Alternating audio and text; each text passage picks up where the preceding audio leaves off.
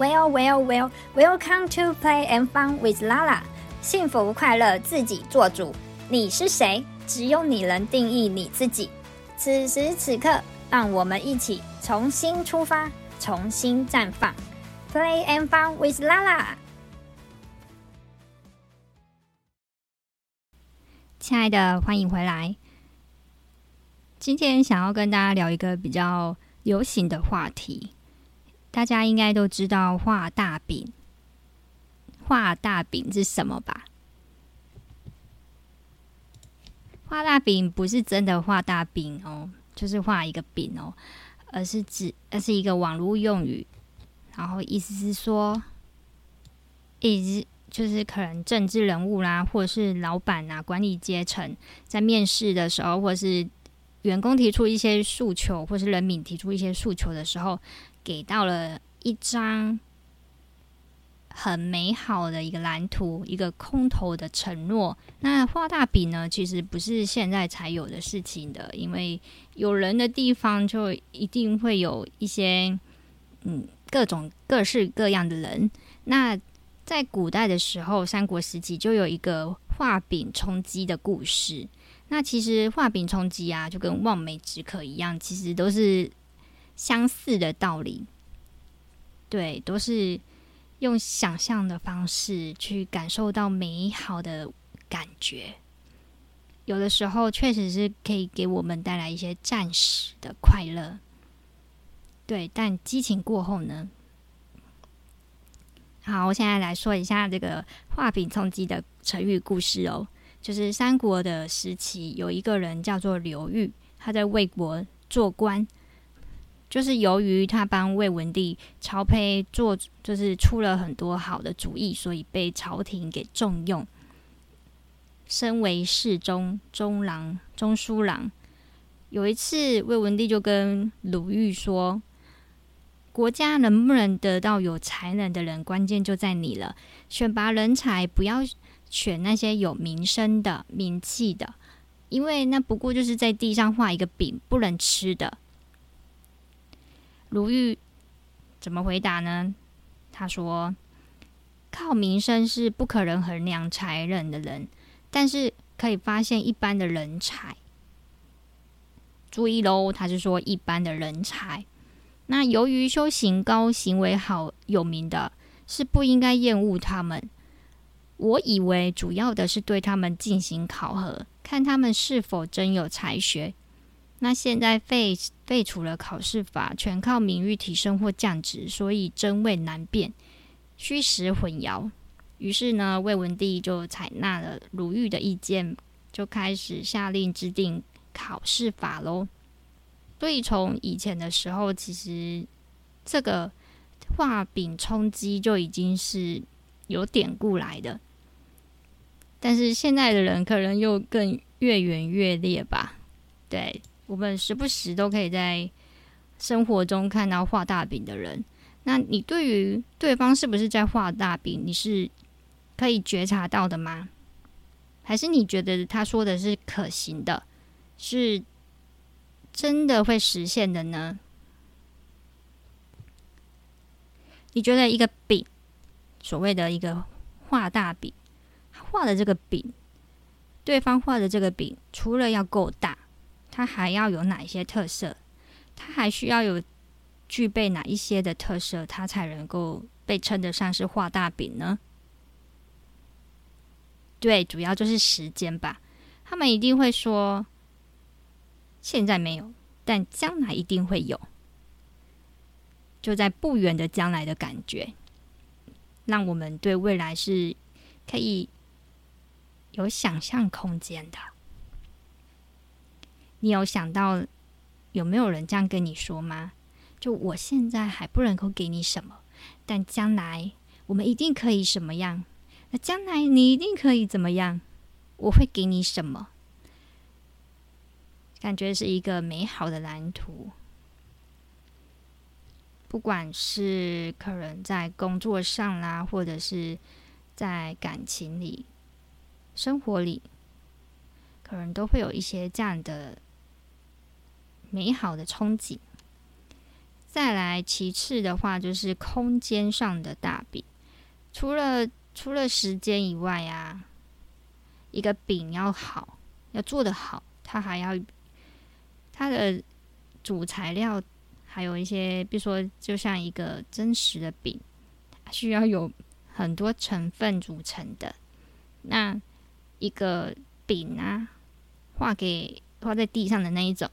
除了时间上以外，就是不远的将来的那一种时间，就另外还要需要具备空间，会给你一个很强的立体感，会加上人物背景地点，增加那个饼的丰富性，让它可以有更丰富的层次口感。这个空间可能是地点呐、时间呐、如果老板或或者是工作上主管，他跟你说，你现在好好做啊，等以后一定会给你自己的办公室啦，或者是什么的，一定会给你加薪。那现在讲这些，可能大家一听就知道有点虚假了。所以他如果又跟你说，你好好做，我到时候给你升什么主管哦，或是什么位置哦，位阶哦，那你的薪水。绝对是可以有到多少哦？那你到时候还会有自己的办公室哦，你还会有怎么样怎么样？就是各种又更细节给你了，给到你更美好的想象空间，让你觉得，哦，就是这些都是很具体可行的一些事情。或者是在面试的时候吧，面试的时候也蛮常遇到这些状况的，因为甲方可能不太会真实的透露出他们公司的情形，所以考验的是面试者的问问问题的方式。对，那有可能在面试的时候都是最美好的，那个饼都是特别好吃的。除了就是一个饼啊，除了空间。以除了时间跟空间以外，它还需要什么样的一个成分呢？你们觉得还需要再说到什么，会让大家真的觉得它这个这个饼画的特别的好吃？对，可能就会再更细节了。比如说面试的话，可能就会再提到福利，公司福利的部分。比如说放三节啊，就是重要的节日都会放假哦，然后还会有礼金哦，三节礼金啊，或者是年终奖金都有多少的，给到一个数字啊，然后比如说该有的福利啊，保险啊，劳保啊，健保啊，或者是各式各样的该有的都会有。我之前面试的时候，我有听过的是。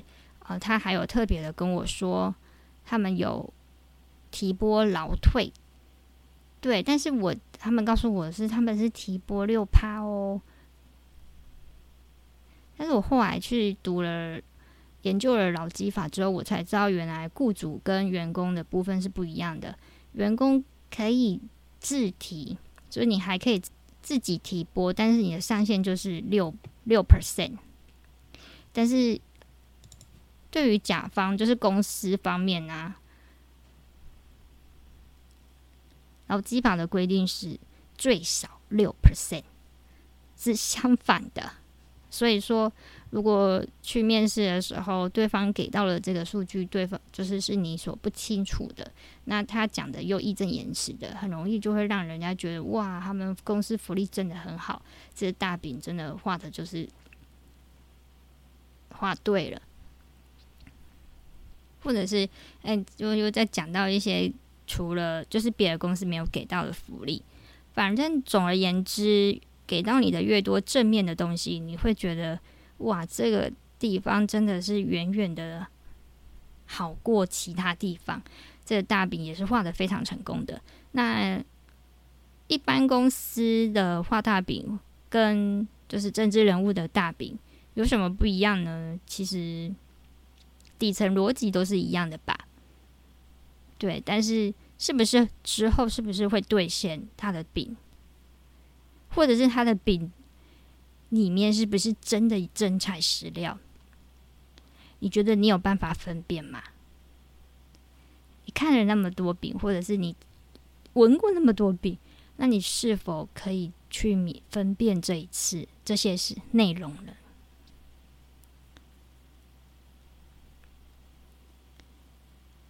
你们有没有想过啊？就是为什么我们会相信对方那虚有其表的大饼呢？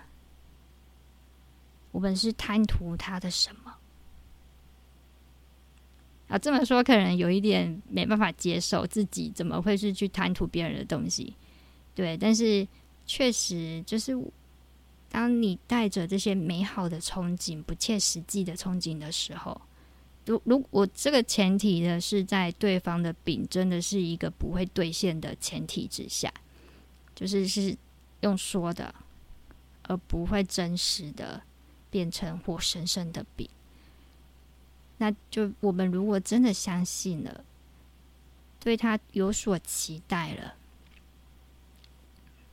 你觉得背后的动机是什么？是不是被利用了人性的弱点？抓住了小辫子的感觉，就可以被安抚了，然后踏踏实实的继续为人家卖命呢，或是投他一票呢？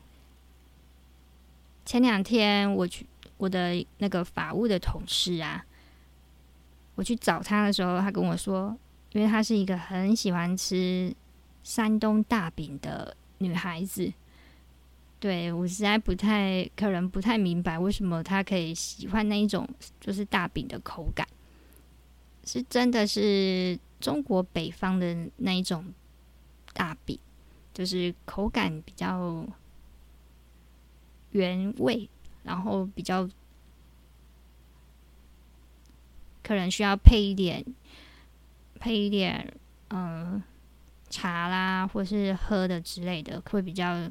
顺口，对，但是他就是很喜欢这个饼，然后他也很愿意去分享他的大饼，嗯，这是真实的可以吃的饼。然后我去找他的时候，他就跟我说：“我昨天有买大饼呢，可是我忘记带了。”我就是跟他说：“那你这不就是在画大饼给我吗？”对，我们就用画大饼来互相就是当做一个。笑点吧，觉得挺有趣的。我他就说没有啦，我真的有买，但是我忘记带了。对，但是他还是画大饼了。对，而且是真的画大饼。对，但但但是我还是很期待他给我的大饼。今天这一集呢，其实主要是想跟大家分享，为什么会有这一集的出现，是因为我在跟一个孩子，就是我在。财富流当天使的时候，就是第一次当天使的时候认识的那一位河南，就是在中国河南省郑州的一个小朋友。我从他九岁，去年九岁到十岁，然后今年又是满十一岁，一年多的一个过程里，没想到他给我讲解了。就在一次聊天中，他给我讲解了画大饼要怎么去分辨。他把这个饼拆解得非常的精辟，当下我都怀疑他是不是我认识的那个小黄鱼，还是他是被什么，就是啊、老灵魂出现的一个小黄鱼。这也是我认识他一年多以来第一次听到他给我这么认真的给我的这么多的干货，我很高兴，就是我有把这一段音档录下来了，让我可以再细细回味他所说的那个里面的那个含义到底是什么。那经过他的同意，也把这一段音档分享出来给大家。其实我那一次跟他聊天聊了一个多小时，对，前面可能就是在瞎聊吧，就一个假日端午节的时候的一个聊天，普通的家常对谈，但没有想到我在跟他说话聊着聊着，其实小孩子他们真的是没有太多的想象限制的，所以有时候我常常在，比如说卡住了，或者是我想寻求别人给我天马行空的想法，我想去穿越一些自己的一些卡点的时候，我就会去找我的，就去找小孩聊天吧。这是一个很好的方式，前提是你要跟这个小孩有足够的熟识。好，然后反正就是在这一段过程里，我们因为就是画大饼这件事情，我说他在跟我画大饼，然后到他跟我拆解画大饼，到他教我怎么去辨识大饼，还有告诉我他的是哪一种大饼，我觉得这一段真的是很有趣的过程。就开始放这一段音音档，然后会在这个音档也做一个结束，我们就一起来欣赏一下小黄鱼的大饼。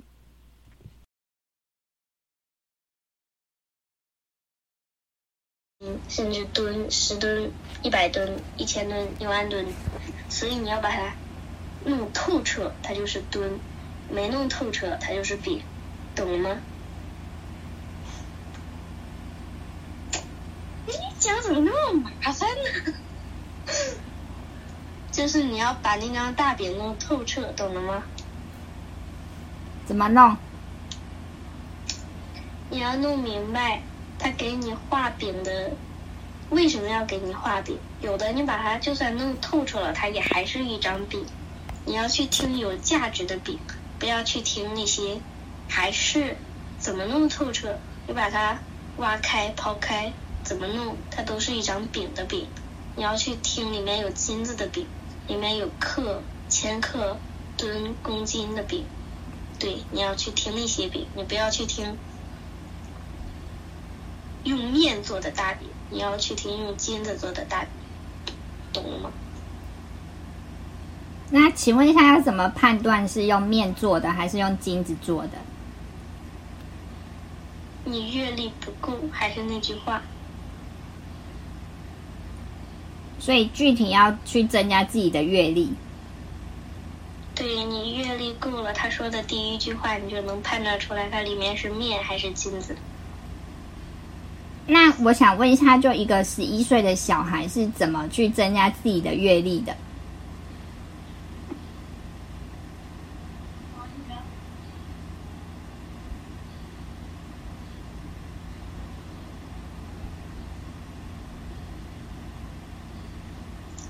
我也不知道我是怎么增加自己的阅历的，可能是秦始皇在我旁边，他告诉我了。嗯，对，你也让秦始皇站你旁边，你可以不让秦始皇站你旁边，你可以让就从古至今你知道的所有皇帝站你旁边，把他们所有的智慧融入到你这一颗智慧的头颅里面，就全部融到你的脑子里。古代的皇帝能没有智慧吗？他没有智慧怎么当皇帝？有的皇帝不是继承的，有的皇帝是抢来的。谁？对吧？谁是抢来的？你不知道谁是抢来的吗？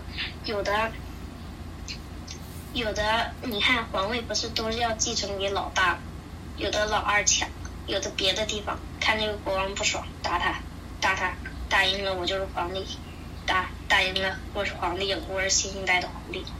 所以皇帝并不是继承来的，而是争取来的，懂了吗？懂。你不争取，你就是一个普通的村民。你你看，你看人家起义就反，就反了。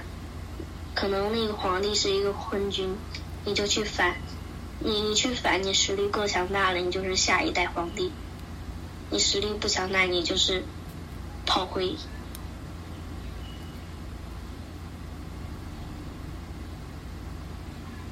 你看前面的小兵是不是都冲前面送死？你看那大将是不是都一个杀十个？你看那小兵咵，哦，刺一下嘎了。那在那大将咵刺一下，哦，离心脏只偏一厘米、一分米、一毫米，再近一点就到心脏了，可是他没死，对吗？这不叫演戏吗？那你看，那这就是，比如你，你去，你老板不要你了，你被你被你被休了，你没工作了，可是你老板那个企业不要他了，他可以继续往上走，他可以变成比那个企业更强大的，他可以不要那个企业，他可以一个人干掉整个那个企业，而你，你就有可能就被打下来以后。你就，呃，浑浑噩噩，你就，你连一个老板都成为不了，但你也有可能成为比那个老板更高的，懂吗？就看你怎么做。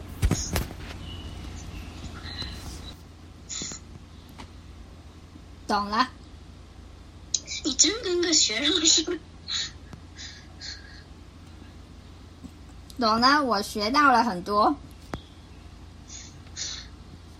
哦，我感觉你要你又要跟我妈说去了，对吧？又要又你又要去找你心爱的小果冻了。我心我心爱的小黄鱼给我上了这么大道理的课程，我一定要好好的消化一下，我才能吃到这个饼里面的金子。对，你要吃到那饼里面成吨的、上千吨、上万吨的、上亿吨的金子，你不要去吃那个面。那个面你再怎么吃，只是能填饱肚子，而那个金子能填饱脑子。是，谢谢，这含金量很高。